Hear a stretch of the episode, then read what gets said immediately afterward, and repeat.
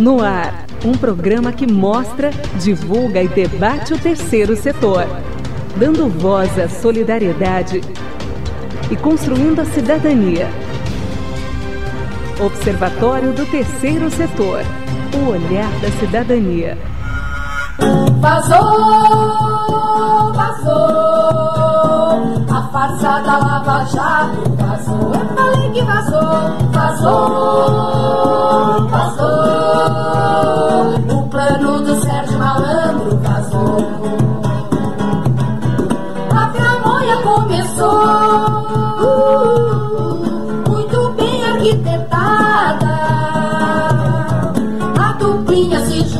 Boa tarde, eu sou o Franklin Valverde e começa agora o programa Observatório do Terceiro Setor, o Olhar da Cidadania. No programa de hoje, vamos falar sobre a série de reportagens do Intercept Brasil sobre os vazamentos da Lava Jato. Fora Lula, fora Dilma, prende o chefe da quadrilha criminosa do PT. Gênios! Ao fundo estamos ouvindo Vaza Jato, Vazou, música que está sendo cantada e executada pela Família Passos, tá ok? Esse é o nome da- do grupo, Família Passos, tá ok? Boa tarde, Maria Fernanda. Boa tarde, Franklin. Boa tarde, convidados. Boa tarde, ouvintes. Boa tarde, internautas.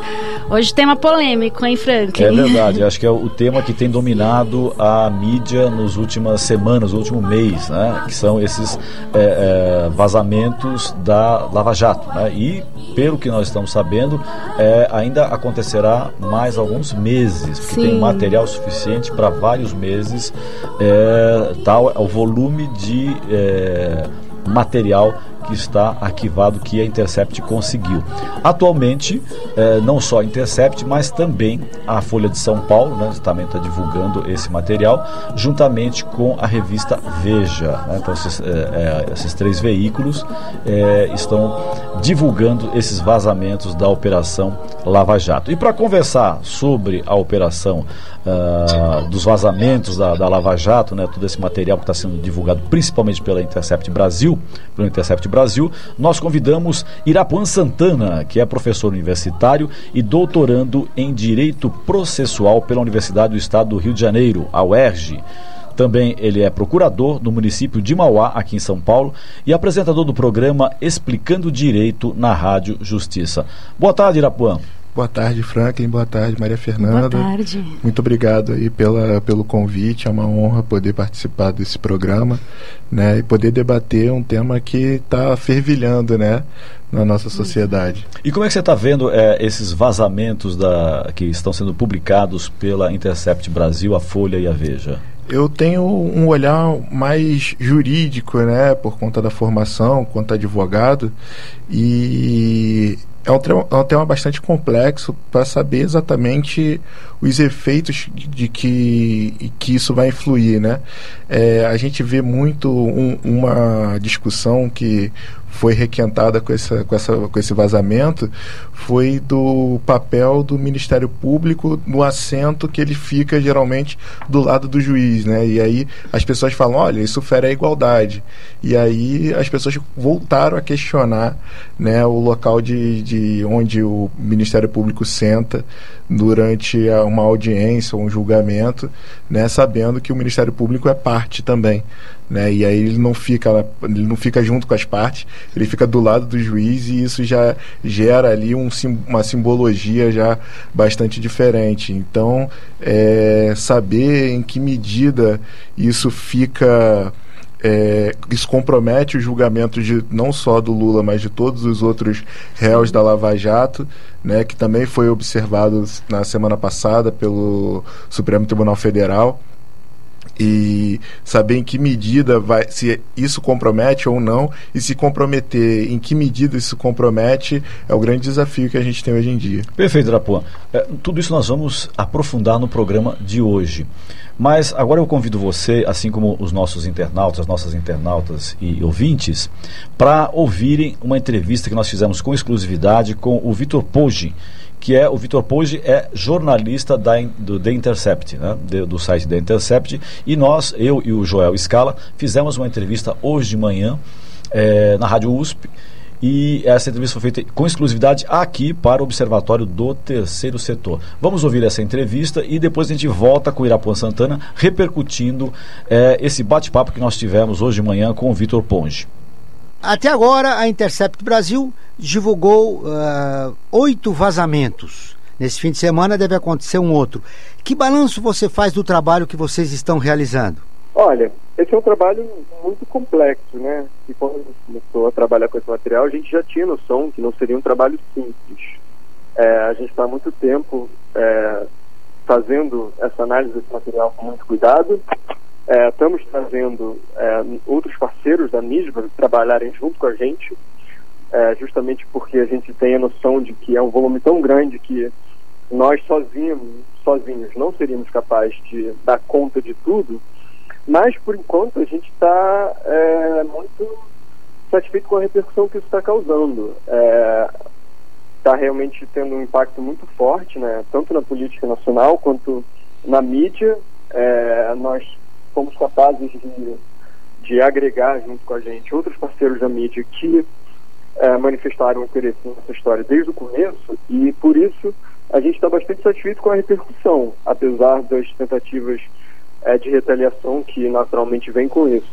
É isso que eu queria conversar com você. De início vocês estavam sozinhos e agora vocês estão acompanhando de grandes veículos da mídia, como a Folha de São Paulo, a revista Veja. Ah, os vazamentos estão atingindo uma proporção muito grande. Estão, e, é, e a gente acha que o trabalho com esses parceiros, é, tanto a Folha quanto a Veja, é, é muito importante nesse sentido, porque é, não é uma, um, uma matéria, isso não é um assunto de interesse de nicho, só do Intercept. A gente acredita que o que está sendo revelado por essa matéria são coisas de interesse amplo da sociedade. Por isso a gente tem noção dessa importância de que a gente tem que trabalhar com o escopo mais amplo possível de parceiros para que a gente possa falar com o maior número de pessoas possível porque a gente tem noção de que isso é uma história muito importante, que vai no centro de várias questões do nosso sistema político, do sistema acusatório, que são muito importantes na vida de quase todo mundo. Então, por isso, a gente teve essa noção de que a gente tinha que agregar uma gama muito ampla de parceiros para trabalhar junto com a gente, para que a gente pudesse dialogar com o máximo de setores da sociedade possível. Para a gente, o nosso medo era é, e é, a gente fica feliz de ver que isso não se materializou, a gente espera que, que essas matérias ficassem restritas a um círculo é, pequeno de pessoas e não fosse capaz de furar é, essa bolha, por assim dizer. Olá, Vitor. E né? a gente vê que isso não foi o caso, mas é, estamos sempre trabalhando para agregar novos parceiros nessa empreitada, porque tanto é, porque a gente sabe que é um, como eu falei, um volume de material muito grande que sozinhos nós não daremos conta, quanto pelo fato de que é, a gente acha importante que tenha veículos com diferentes visões ideológicas, diferentes visões políticas, olhando para esse material, cada um com os seus vieses e fazendo sua própria análise em cima dele, para que não ficasse restrito a nossa voz sobre esse material, mas sim a gente pudesse é, dar acesso a diferentes veículos com diferentes perspectivas para que esse debate ficasse mais qualificado. Olá, Vitor. Aqui é Franklin Valverde, do Observatório Terceiro Setor. O, o Glenn é, tem dito que depois que começou a, a operação chamada Vaza Jato, é, vocês têm sofrido uma série de pressões. Pressões são normais para nós jornalistas é, sempre que nós fazemos alguma denúncia. Agora, eu pergunto, pela, pelo teor dessas, da, do que vocês estão divulgando, vocês têm recebido também ameaças ou não? Olha, gente sabia que quando a gente começou a trabalhar é, com esse material, a gente sabia que a gente estava mexendo com é, pessoas muito poderosas e com interesses muito fortes. É, então, como você falou, para nós jornalistas, a gente está sempre preparado. Quando a gente vai fazer uma denúncia é, explosiva como essa, por exemplo, a gente sempre sabe que vão vir é, reações. Essas coisas não, não ficam de graça. Mas, dito isso, a gente está vendo um acerramento dessas, dessas medidas retaliatórias no, no, recentemente, é, com é, essas notícias de que a Polícia Federal estaria investigando o Glenn, é, que são manifesto e claro abuso de autoridade, em que é, o estão se usando o aparato do Estado para intimidar jornalistas. Tudo isso acontece, é, tem sim ameaças é, pessoais né, contra a nossa segurança que acontecem. É, houve episódios de pessoas tentando divulgar o endereço da nossa redação na internet. Então, assim, tem uma série de episódios que são muito sérios e bastante assustadores é, em algum nível de é, ameaças que estão sendo direcionadas a nós. Mas a gente estava é, preparado para isso, sabia que isso ia acontecer. E se o objetivo dessa ameaça é fazer com que a gente pare o nosso trabalho, isso não vai acontecer. A gente vai seguir trabalhando, a gente tem noção da importância do nosso trabalho e vamos em frente. Perfeito. E, uh, claro, acho que vocês devem continuar mesmo com esse trabalho, que é um trabalho belíssimo e importante que vocês estão fazendo. Vocês estão recebendo apoio de algumas instituições é, de defesa, defendendo o trabalho de vocês? Sim. É, a gente está é, bastante satisfeito de ver vários órgãos de imprensa internacionais se manifestando sobre isso e também vários grupos de defesa da liberdade de imprensa é, que estão olhando para o que está acontecendo aqui com bastante receio, estão vendo a escalada autoritária que está acontecendo e estão se colocando é, ao nosso lado, não para defender a gente como intercept, como pessoa, mas defender a liberdade de imprensa como princípio é, garantidor do funcionamento da democracia.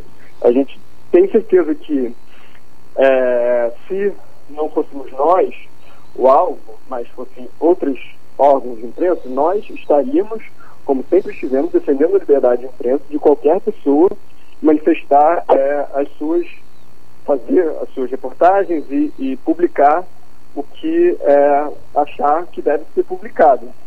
E é, apesar de a gente estar vendo que nem sempre é o caso assim, no passo que nós sempre defendemos a liberdade de todos, é, nem o que está acontecendo não é que vários órgãos da imprensa nacional não estão é, se colocando ao nosso lado, estão preferindo ficar ao lado dessa repressão e da intimidação, mas isso é, não modifica nem um pouco o nosso compromisso com a liberdade de imprensa, seja nossa, seja de qualquer outro órgão, e é, o que a gente vê é que tem vários órgãos de defesa da liberdade de imprensa no mundo todo saindo a nossa defesa e isso deixa a gente muito mais motivado para seguir trabalhando. Não há nenhuma hipótese que a gente vai desistir dessas pautas por causa dessa intimidação, mas é sempre bom ver que nós temos aliados no mundo todo que estão dispostos a defender a nossa liberdade de imprensa, e não só nossa, como da Folha de São Paulo, da Veja e diversos outros órgãos que estão é, trabalhando sobre esse mesmo material. Muito bem. Vitor, uh, para encerrar nossa entrevista, mais duas perguntas. Uh, do material que foi divulgado, o que, que, é o que você considera mais importante? E o, e o material que está por vir? Tem muita coisa ainda? Olha, é, eu acredito que do material que já foi divulgado, é, engraçado que quando a gente está trabalhando com ele, a gente está preparando uma matéria, a gente nem sempre tem a noção correta do que vai causar é, impacto e o que, que não vai ser. Às vezes a gente acha que é uma coisa muito impactante e acaba não causando tanto impacto, e uma coisa que a gente acha que não é tão importante causa mais impacto do que a gente esperava. Então é até bastante curioso isso. Eu acho que coisas que estão causando bastante impacto que nós publicamos é aquela história do Moro se referindo à defesa do Lula como showzinho da defesa. Isso causou um impacto enorme. É, a, as é, matérias sobre o conluio do Moro com o Delanhol foram bastante impactantes e é, lá por parte da Folha a divulgação da, a respeito do Jacques Wagner que foi feita recentemente também causou grande impacto. Mas é, não é olhando isso exatamente que a gente está fazendo as nossas matérias. A gente faz matérias pensando no que, que é de interesse público e o que, que não é. Não é necessariamente o que, que vai viralizar e o que, que não vai, né? É, isso é consequência. O que a gente está focado é no, no que a gente considera que o público precisa saber. Em relação ao material novo que está por vir? Olha, é, tem muita coisa ainda, tem muita coisa que é, a gente precisa mergulhar mais a fundo. É, sinceramente, eu acho que a gente não conseguiu ainda trabalhar nem a ponta do iceberg. Tem muita coisa para ver, é um acervo muito grande. E é bem por isso que a gente está é, trazendo novos parceiros. É, o que está por vir é, é, difícil até saber o que, que é. Mas é, tenho certeza que tem muita coisa ainda muito séria para ser revelada, muita coisa muito importante. E a gente vai seguir trabalhando esse material com a responsabilidade e com o cuidado jornalístico, não só nosso, como dos nossos é, parceiros nessa, nessa empreitada. E vamos seguir em frente revelando. Eu não vou é, aqui especular sobre o que, que vai ser revelado, o que, que não vai, mas eu tenho certeza que tem muito por vir ainda. É um material de impacto. Vitor, muito obrigado pela sua entrevista. Nós continuamos atentos ao trabalho da Intercept Brasil e nós vamos voltar com certeza a falar numa próxima oportunidade. Um grande abraço a você. Um grande abraço, obrigado a vocês aí pelo convite e sempre que precisar estamos à disposição. Franklin. Assim nós tivemos a entrevista com Vitor Ponge, que é jornalista uh, do site The Intercept. Uma entrevista que foi realizada hoje de manhã, com exclusividade, uh, por mim e pelo Joel Scala. Uh, Irapuã, nós ouvimos aqui essa entrevista com o Vitor Ponge, né, que ele esclareceu muito bem os meandros que, que, pelos quais estão seguindo a, a Intercept, não só eles, também como a Veja e a Folha de São Paulo. E nós temos é, notado que algumas pessoas que têm criticado o, o conteúdo que tem sido divulgado têm levantado para a questão jurídica. Tá? Que, é, e aí sempre fica aquela questão. O, o, o, trabalho que tem sido feito pelo, pelo Glenn Greenwald e, e por, pelo Vitor Ponge, toda a equipe do, do Intercept e mais os outros dois veículos, é, eles têm seguido as normas jurídicas? Você que é um especialista na área do direito? É, saber exatamente como que eh, as fontes, como é que eles chegaram até esse material, passa por uma, por uma questão que é interessante, né? De, a gente tem uma polêmica aí também, né, de ter o sigilo da fonte, mas saber exatamente como que esse material ele foi é, colhido também é, é interessante do ponto de vista jurídico, né? Mas uma questão que eu acho que está acima disso é que o que se está observando, na verdade, é a imparcialidade do juiz. Né? E isso não tem esquerda, não tem direita, não tem liberal, não tem centro. Na verdade, a gente está falando de um uma das, dos elementos mais basilares do poder judiciário, que é saber se um juiz ele está apto né, se ele está aberto a ouvir realmente as alegações, de, a todas as alegações de todas as partes. E a partir desse momento é poder realizar um julgamento justo. Né? Então é, tem a questão também do interesse público, tem a questão da ética jornalística também. Né? Então eu acho que tem bastante, por isso que eu comecei falando que era um tema bastante complexo, tanto do ponto de vista político quanto jurídico. Perfeito. Maria Fernanda, os ouvintes e as ouvintes e os internautas, como é que eles podem fazer para participar do Observatório do Terceiro Setor? Sim, estamos esperando a pergunta. Antes eu quero mandar um abraço para o Vitor, que está assistindo a gente, a produtora que enviou. Muito obrigada por sua entrevista, Vitor, que acabamos de, de, ouvir a entrevista dele. Vocês podem participar pelo WhatsApp, 11950771295, vou repetir, mandando sua pergunta pelo WhatsApp, 1195077 771295. Pelo telefone aqui da rádio, se você está fora de São Paulo, aqui que eu estou vendo tem, já tem gente do Paraná, Rio de Janeiro, Maranhão, Espírito Santo, Minas Gerais, Ceará, Paraíba. Obrigada pela audiência. Você põe um, você, vocês colocam um 11 3289 3580 ou 3253 4845 ou mandando aqui sua perguntinha pelo Facebook, que tem muita gente aqui já participando, alguns já revoltados. Eu, é, é esse que, que é o triste, né? Você hoje ou discordar ofende, ou você falar até no assunto ofende. Ah, aqui tem a Raquel Oliveira falando: ah, vocês são contra o país, preciso discutir a página, só para a gente estar discutindo o assunto. Então, Perfeito. você nem pode tocar no assunto que já ofende, né? Mas estamos esperando a, a perguntinha dos ouvintes, dos internautas Sim. aqui. De qualquer Vamos... forma, a gente até manda um abraço a todos que estão aí no, no, no Facebook e Queremos pela saber a sua ouvindo, opinião. Né? Ouvintes, estamos aguardando aqui para participar do debate. É, esse é um espaço democrático. Né? Acho que isso é importante que seja dito. Né? Observatório Exatamente. Terceiro setor é, prima-se pela democracia. A, a Áurea Chiares, Bahia também. Um, um beijo para Bahia, amo Bahia. Obrigada pela audiência. Vamos ouvir agora a ONU News, que é parceira de conteúdo do Observatório Terceiro Setor, com a reportagem. OIT mostra que apenas 10% dos trabalhadores recebem quase um salário do global. Daniela Gross, de Nova York, tem as informações. 10% dos trabalhadores recebem 48,9% do total do salário global, enquanto 50% dos trabalhadores mais mal pagos recebem apenas 6,4%. As informações constam em uma nova base de dados da Organização Internacional do Trabalho, OIT, divulgada esta quarta-feira em Genebra. Além disso, os 20% dos trabalhadores com rendas mais baixas, equivalentes a 650 milhões de trabalhadores, ganham menos de 1% da renda global do trabalho. Esse número quase não mudou em 13 anos. O novo conjunto de dados indica ainda que a desigualdade de renda do trabalho global caiu desde 2004. No entanto, essa situação não ocorre devido a reduções na desigualdade dentro dos países, pois a desigualdade salarial está, na verdade, aumentando.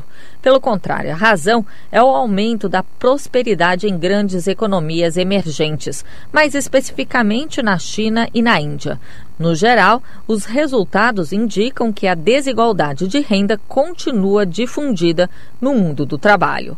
Da ONU News em Nova York, Daniela Gross. Assim, nós tivemos a Daniela Gross, lá de Nova York, a nossa parceira de conteúdo, a ONU News.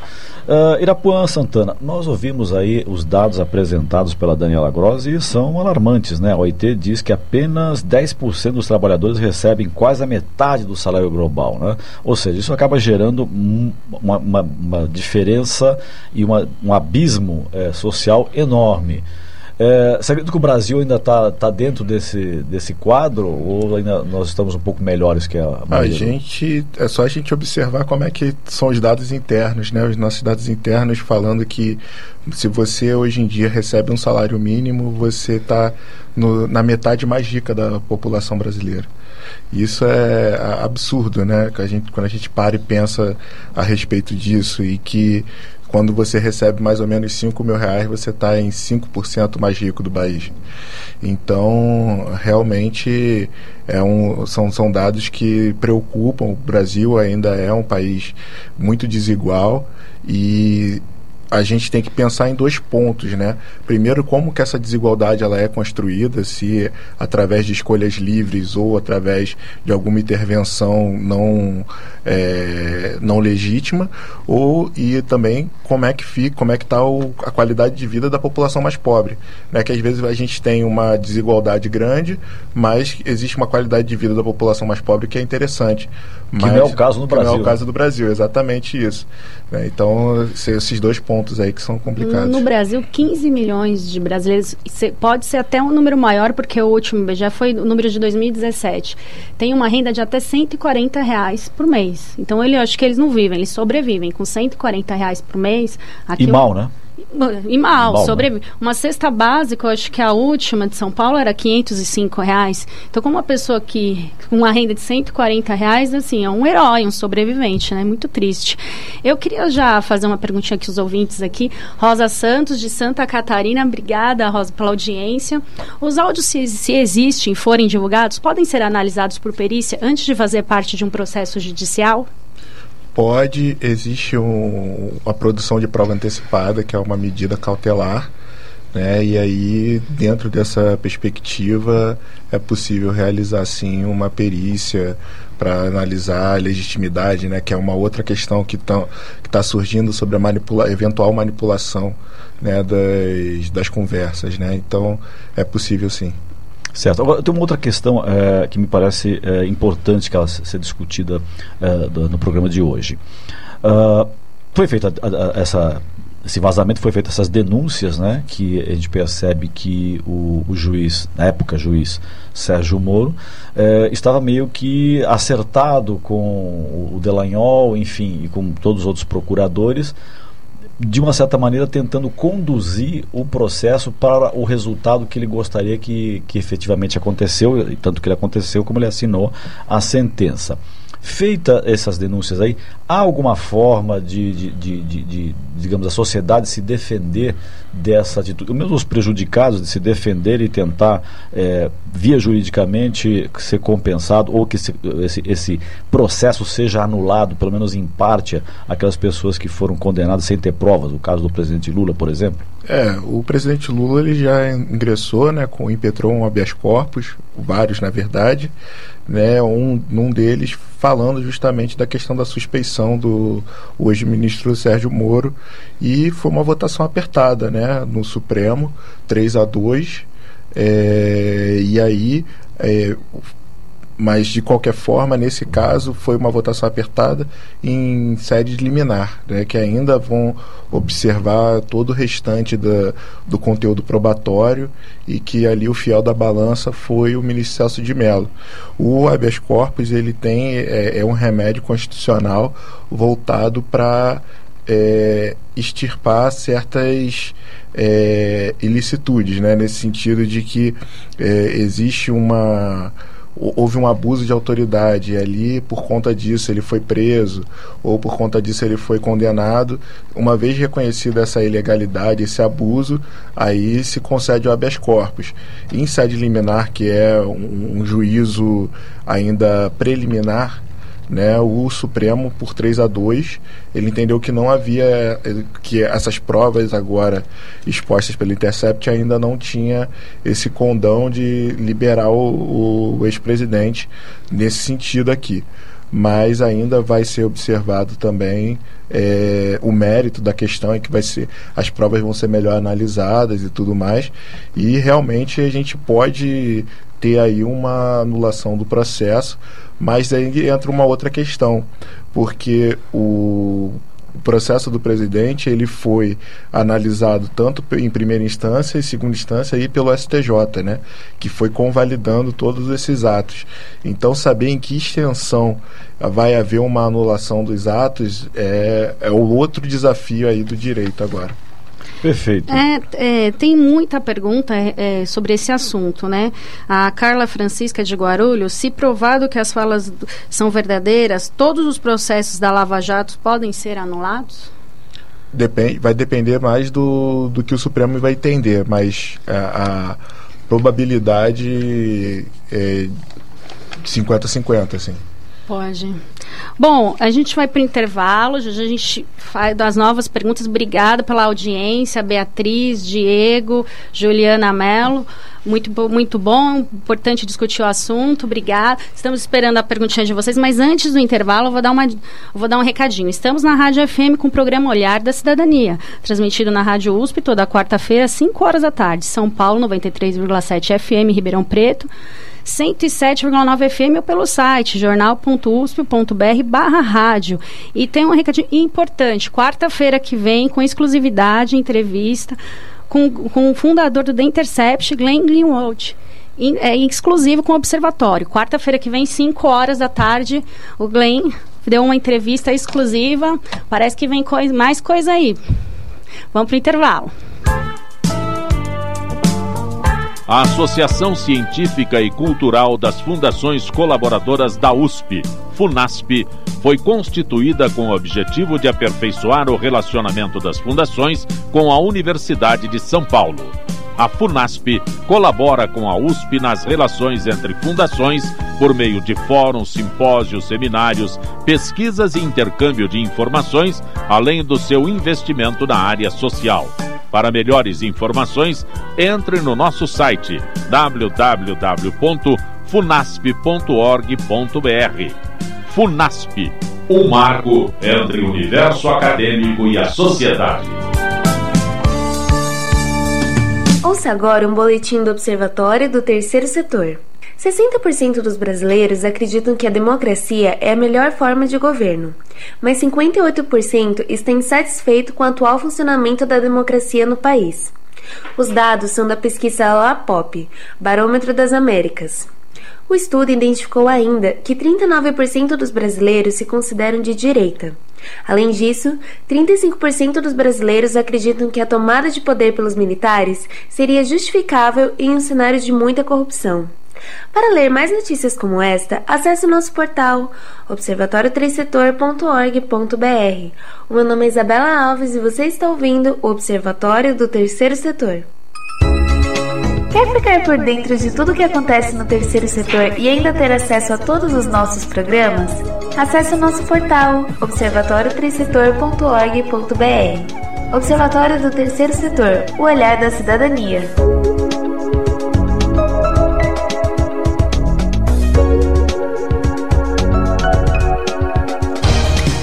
Você está ouvindo Observatório do Terceiro Setor. Apoio Funasp. Tendência Mídia. Vazou, vazou, a farsa da Lava Jato vazou. Eu falei que vazou, vazou, vazou. O plano do Sérgio Malandro vazou. Estamos de volta com o Observatório Terceiro Setor, falando hoje sobre os vazamentos de mensagens do Intercept Brasil, com o Procurador de Justiça Irapuã Santana. A duplinha se juntou, o esquema elaborou e arrastou uma manada. Como trilha sonora, nós estamos ouvindo Vaza Jato, Vazou, música é, feita pela família Passos Talquei. A família Passos Talquei grava marchinhas em seu canal do YouTube sobre os acontecimentos políticos do Brasil. Nesta marchinha, eles falam sobre o vazamento das mensagens relacionadas ao ministro Sérgio Moro na época em que ele era juiz em Curitiba.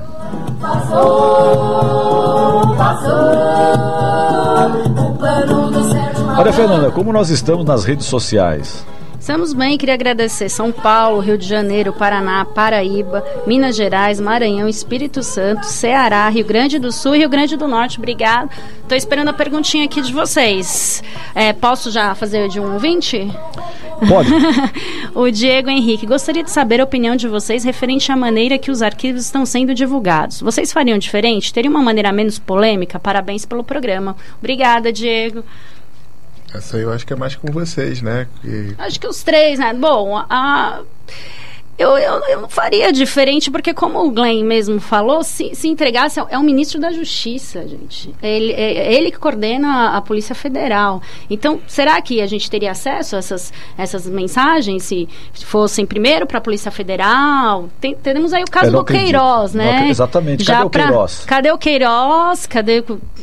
Sem Hã? perguntas. Marielle também tá, tá triste. Mais Então, de um gente- ano do assassinato até agora Exatamente. Acho que o nosso resposta, né? histórico não tem, não, não tá muito legal com polícia. Então acho que a imprensa, como de outras vezes, é, foi primeiro para a imprensa, depois o Brasil ficou sabendo, deu, deu um.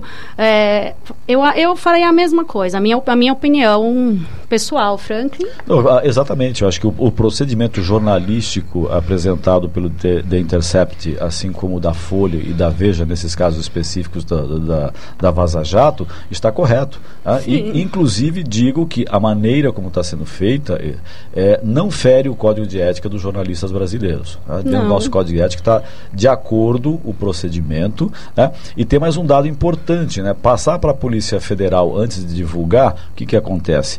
É, quem comanda a Polícia Federal é a- o principal envolvido nesses vazamentos. Exatamente. Acho que até por quer dizer, segurança exatamente. pra imprensa Exatamente. primeiro. Com, certeza isso não, não, não, não seria investigado, ou se seria investigado, seria eh, investigado de uma forma. Aliás, o próprio Ministério hoje o que está fazendo? Está eh, querendo jogar a COAF para cima do, do Glenn. tá? Ah, né? ou seja, é uma, uma forma de intimidá-lo né, no seu trabalho eh, jornalístico. Bom, mas agora nós vamos ouvir a boa notícia da semana com o nosso colunista Valdir Simino. A boa notícia vem de artigos escritos pelo Gil Castelo Branco, fundador da Associação Contas Abertas. E aí vai uma reflexão para cada ouvinte do Observatório do Terceiro Setor. O que é justiça? Se olharmos para a imagem produzida pelos gregos, berço da humanidade, a justiça é representada pela estátua de uma mulher de olhos vendados, segurando em uma das mãos a balança e na outra a espada. A balança pesa o direito que cabe às partes, enquanto a espada é um sinal de força para expressar que a decisão judicial tem que ser cumprida. A venda nos olhos é o símbolo da imparcialidade. Em um país onde falta educação e conhecimento, a justiça é paralisante. O mundo dos políticos manipula a justiça e passa a ser o retrato que a mídia nos mostra no café da manhã, almoço e jantar.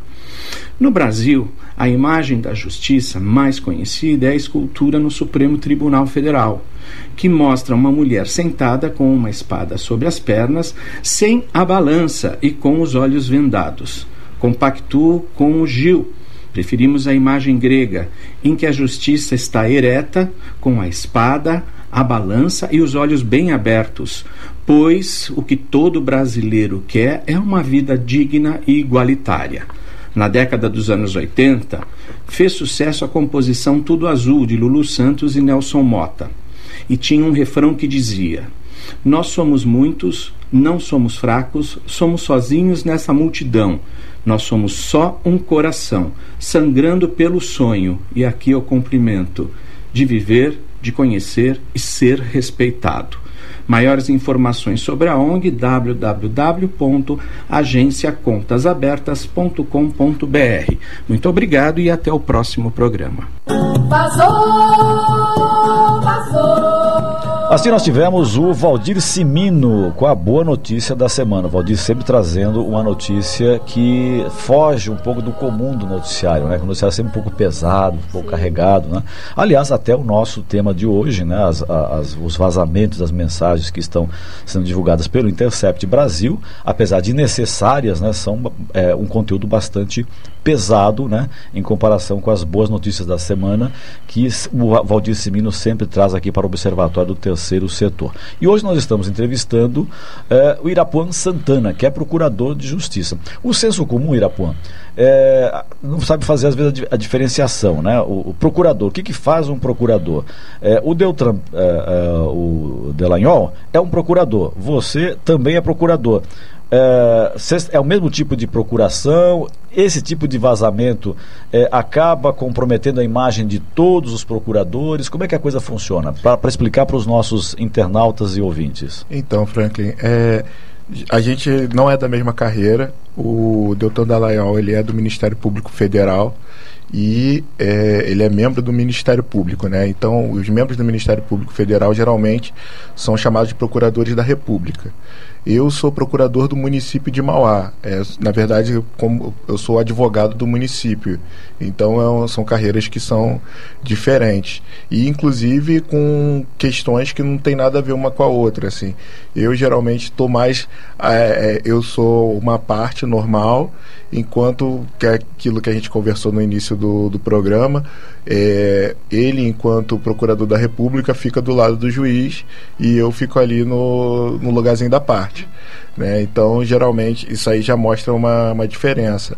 Né? Ele pode ingressar com uma ação penal, a gente não pode, enfim, são várias diferenças aí. É, com relação a como o, isso tem foi afetou a carreira, eu creio que não deve ter afetado muito, porque as pessoas continuam querendo ingressar na carreira, né? Afinal de contas é uma, é uma Mas a imagem, né? a imagem para a população de uma, de uma certa forma não ficou um pouco arranhada, né? Pô, um procurador fazendo isso, um juiz fazendo esse tipo de tem, coisa, tem, tomando inclusive um lado. uma pergunta aqui, ó, o César Alves de Guarulhos. O MP pode punir o procurador pelos seus atos é, nas mensagens? Então, é, é uma boa pergunta. O, existe o órgão chamado é, CNMP, que é o Conselho Nacional do Ministério Público, que pode apurar, sim, se eventualmente ele é, violou alguma regra, alguma questão ética enquanto procurador da República. Mas eu creio que isso aí muito provavelmente não deve acontecer muita coisa com relação a essa questão. Existe uma corregedoria que, que, que as pessoas possam, alguém, um cidadão possa denunciar para a corregedoria e a corregedoria investigar, como acontece, por exemplo, com, com com, com a polícia, por exemplo. Né? Se você Sim, sim. sofre uma, uma agressão, você pode ingressar com pedido na corregedoria para se defender, né? ou Sim. denunciar aquele profissional que não agiu da forma correta. Há essa possibilidade, nesse caso específico da, da Vaza Jato? Existe, inclusive, se eu não me engano, o Deltan Dallagnol ele é, ele está sendo investigado por uma outra declaração que ele fez contra o Supremo Tribunal Federal há um tempo atrás no Twitter. E aí é, o CNMP chegou e falou que ia fa para fazer um processo administrativo para verificar se ele tinha é, esse excedido no limite ali da liberdade de expressão com relação ao cargo. Né? Mas existe a corregedoria do Ministério Público Federal e existe o CNMP também que você que o cidadão pode entrar com uma representação. A Beatriz Donatelli, obrigada Beatriz pela pergunta. Se se esse material caísse na mão de uma pessoa que não fosse jornalista, qual seria o procedimento dentro da lei para a fazer? É, eu creio que seria levar até a polícia para fazer o registro de ocorrência, né, e fazer uma denúncia com relação se a pessoa achar, né, que violou, que houve algum crime, alguma coisa nesse sentido. Mas é bom a gente frisar que, em princípio, não houve nenhum, até agora pelo menos, não houve nenhum crime de, um, de uma das partes ali, nem do Sérgio Moro, nem do Deltan Dallagnol, não houve ali um, alguma conduta que estava tipificada como crime, pelo menos no Código Penal. Um desvio de eticamente, conduta, não. né? É, aí a gente vai para uma questão que seria é, qual é o limite da, da- do, do tipo de conversa que a gente pode ter com o, o juiz e o Ministério Público. Aí é uma questão mais administrativa do que penal. Um, um ponto bem polêmico foi o, o ex-juiz, o ministro, que agora é o ex-juiz Sérgio Moro, indica testemunha. Esse foi um te- normal? O juiz pode fazer isso com o procurador? Então, é por isso que eu estava falando, não é um crime, mas eu acho que é uma conduta que não está tipificado na, na legislação. Não, não, não como crime, né? Mas eu acho que isso aí fere o princípio acusatório, né? Que a gente chama, que é o juiz, e o juiz tem que ficar no mesmo, a mesma distância das partes e não poderia ser é, o juiz investigador, né? Que a gente chama. Perfeito. Agora, essa questão que você levantou, Fernanda, é da, da nossa ouvinte, como é que é o nome Beatriz. dela? Beatriz. Então, Beatriz, se uma pessoa qualquer ah, tem esse material né, e não a imprensa, o que, que ela poderia fazer? Entregar para a imprensa. Porque os jornalistas, eles têm um procedimento que ao receber esse material, nós checamos se a informação está correta ou não. A partir dessa che- checagem, se ela é verdadeira, é que nós passamos a divulgar. Tá? Esse que é o procedimento correto dos bons jornalistas. E ao que me conste, no caso ah, da The Intercept, isso tem sido feito. Eles têm checado esses dados, comprovados que esses dados são verdadeiros, e a partir daí é que eles têm divulgado. Eles não fazem essa divulgação antes de uma rigorosa checagem para só depois ir para público essas informações. Tanto a reação dos envolvidos, né? Ninguém negou nada. Exatamente. Começou a, a- no começo, não, eu não lembro. O, o, o ministro teve essa semana, acho que foi antes de ontem, lá na Câmara dos Deputados. é, Lá, no, lá em Brasília, e, eu, eu- e ele falou: Ah, eu não lembro. Ah, e o próprio site é, é, divulgou uma data, depois divulgou outra. Então, agora, por acho que por um erro de digitação, que o site divulgou uma coisa, depois eles mesmos eh, colocaram: Ah, nós erramos, é, é essa data, assim. Eles estão usando isso. Mas foi feita pra- a correção, né? Foi, é o próprio site. Então, eles estão usando. Mas no começo ninguém negou nada. Ninguém falou: olha, que absurdo, eu nunca falei isso. Então, a própria reação de quem está envolvido é, mostra que pô, tem tudo para ser verdade. Inclusive, eu vou até, vou até fazer uma pergunta de um, de um ouvinte aqui pelo WhatsApp, Tiago Martins, Mariporã. Obrigada, Tiago, pela pergunta. Para validar essas mensagens, precisa ser entregue para a polícia? Para validar juridicamente falando. Eu acho que sim. Pra, pra- vai, no Não. caso do, do Lula ser solto, tal, eles precisam, olha, olha aqui, polícia, essa- essas mensagens são verdadeiras, tá aqui a prova, ou Não, não precisa porque agora já é de domínio público. Aí quando, é- quando se torna um elemento se torna de domínio público, é, é, fato notório, né, que a gente chama, o, isso já pode ser utilizado no, no processo penal comumente. Né? Tanto é que foi assim que aconteceu agora, que logo que houve o vazamento, o ministro Gilmar Mendes, ele é, liberou o processo, o processo que estava com vista para ele, né, para poder levar em consideração também aquela, as conversas que foram vazadas. Então não, não precisou passar por, foi, se eu não me engano, foi de um dia para o outro que ele liberou, né, assim, assim que saiu ele liberou essa a decisão dele, que também foi acompanhada pelo ministro Ricardo Lewandowski, né. Então eu acho que nesse sentido não precisa. Uma outra pergunta aqui é, da Beatriz, ó, estamos discutindo vazamentos tanto de um lado quanto do outro. Como nos proteger dessas ações? É, eu, eu até entendo ela, porque as pessoas ficam meio assustadas, né? Já pensou um ju Eu não queria um juiz como o Sérgio Moro, eu como ré entendeu? Falando com só com a parte de acusação, indicando testemunha, assim, eu, eu acho eu, eu não gost, gostaria de um. Eu gostaria que ele ouvisse também a defesa, porque até agora não vazou nada dele. Falou assim: não, é normal conversar entre as partes. Mas que, qual parte? Só acusação até agora. E eu acho que, assim, eticamente, conversar com as partes dentro do. do lá, lá, não por WhatsApp, entre testemunhas, enfim. É, mas isso, isso na verdade é mais comum do que a gente imagina de ter essas conversas. Até, até a gente conversando, conversando com alguns amigos hum. a respeito, a gente falou assim: ah, não, não chega a ser uma surpresa o juiz Seria conversar com o Ministério Público dessa forma. É, e, infelizmente, a gente tem um processo penal que ainda tem muito resquício de, da ditadura, né? De, de procurar o culpado e, e, fazer, né?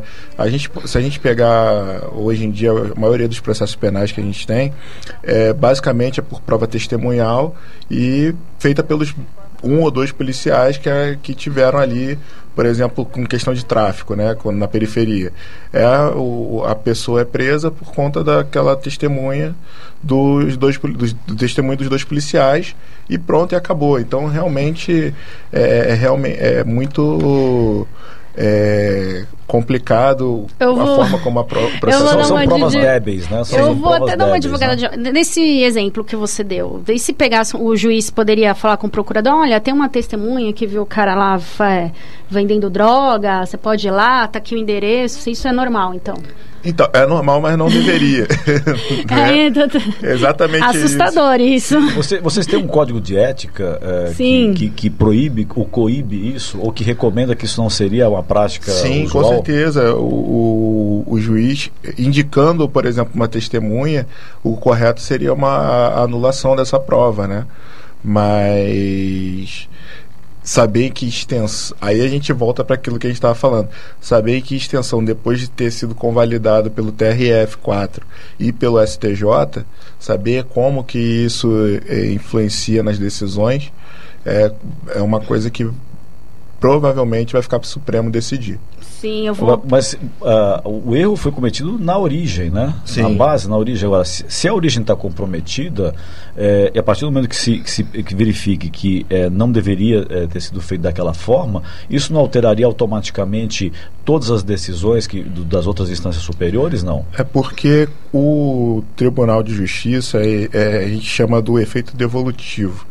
É, ao Tribunal de Justiça é dado para ele analisar todo o conteúdo probatório. E aí, às vezes, ele pode.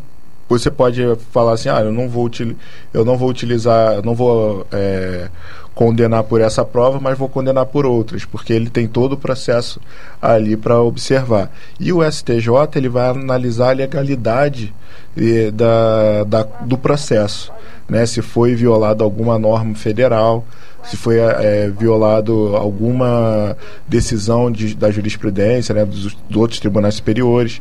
Então, em tese, a gente já teve esse tipo de análise e aí para a gente ter uma anulação já é mais complicado. Você pode ter uma anulação pontual, mas eu acho difícil ter uma anulação do processo em si. Né? Correto. Temos mais algumas perguntas? Temos uma nossos... ótima da Rosa Santos, Santa Catarina. Obrigada, Rosa. Conduta que fere o princípio acusatório. Deixar de ser um juiz que feriu esse princípio e aceitar a pasta como fez o juiz em questão não é em si uma atitude suspeita de uma conduta indevida? Qual a credibilidade? É, eu acho que é um elemento, mas eu, eu, eu acho que seria um passo bem, bem largo a gente saber, por exemplo, se ele já tinha alguma proposta anteriormente. Aí eu acho que a gente precisaria de outras de outros elementos para poder é, bater o martelo nesse sentido. Perfeito. É, é, é, complicado, né? O, o juiz interferir. Esse caso é muito complicado. Inclusive, eu acho, na minha, na minha humilde opinião, uma falta total de conta num juiz que, que não, por causa da, da ação dele, um, uma pessoa não foi, não, não foi concorrer à eleição e outra ganhou e essa outra ele, ele chama para ser ministro antes de, mesmo de, de acabar as eleições. É, essa conduta num, normal para um juiz, ele não, não, fere nada, não, interferiria em nada. Eu acho que a defesa do Lula, porque como já está usando, ela, ela, pode usar esse argumento? Pode, pode usar o argumento. Eu acho que o argumento é válido.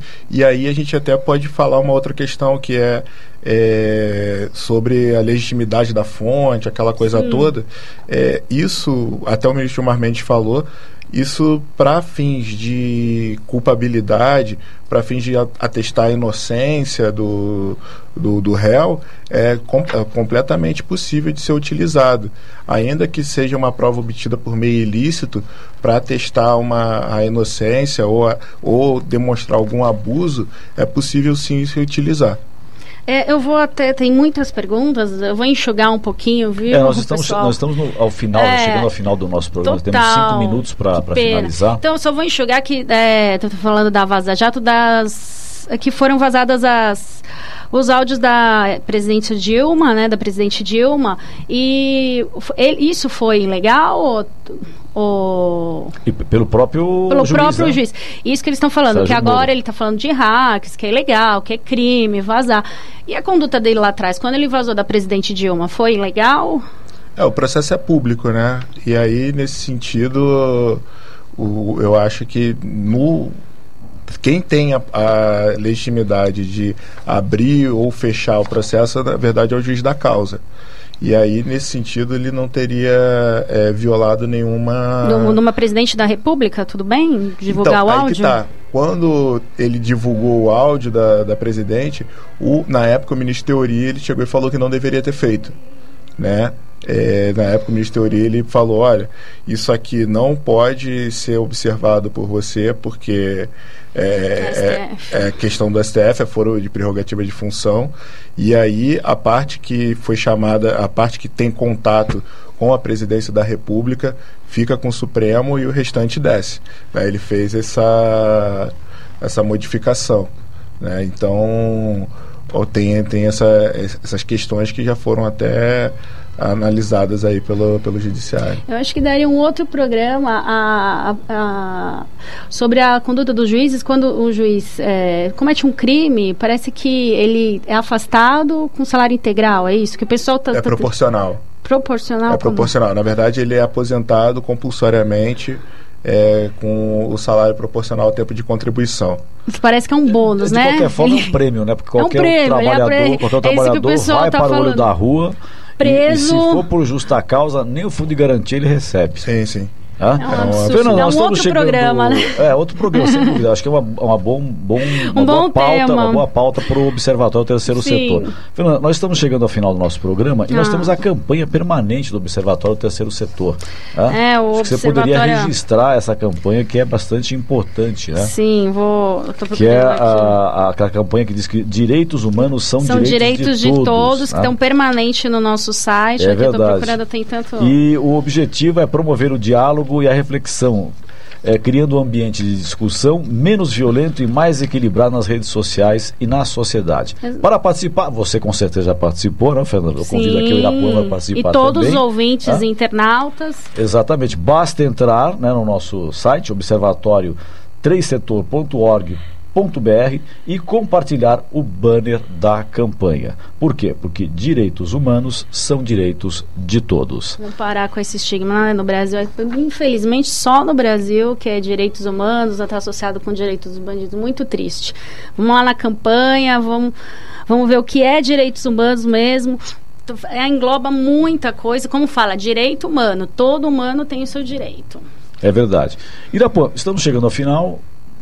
30 segundos para você eh, se despedir eh, e dizer alguma coisa que nós não perguntamos que você acha importante registrar. É, primeiramente, eu gostaria de agradecer novamente o convite.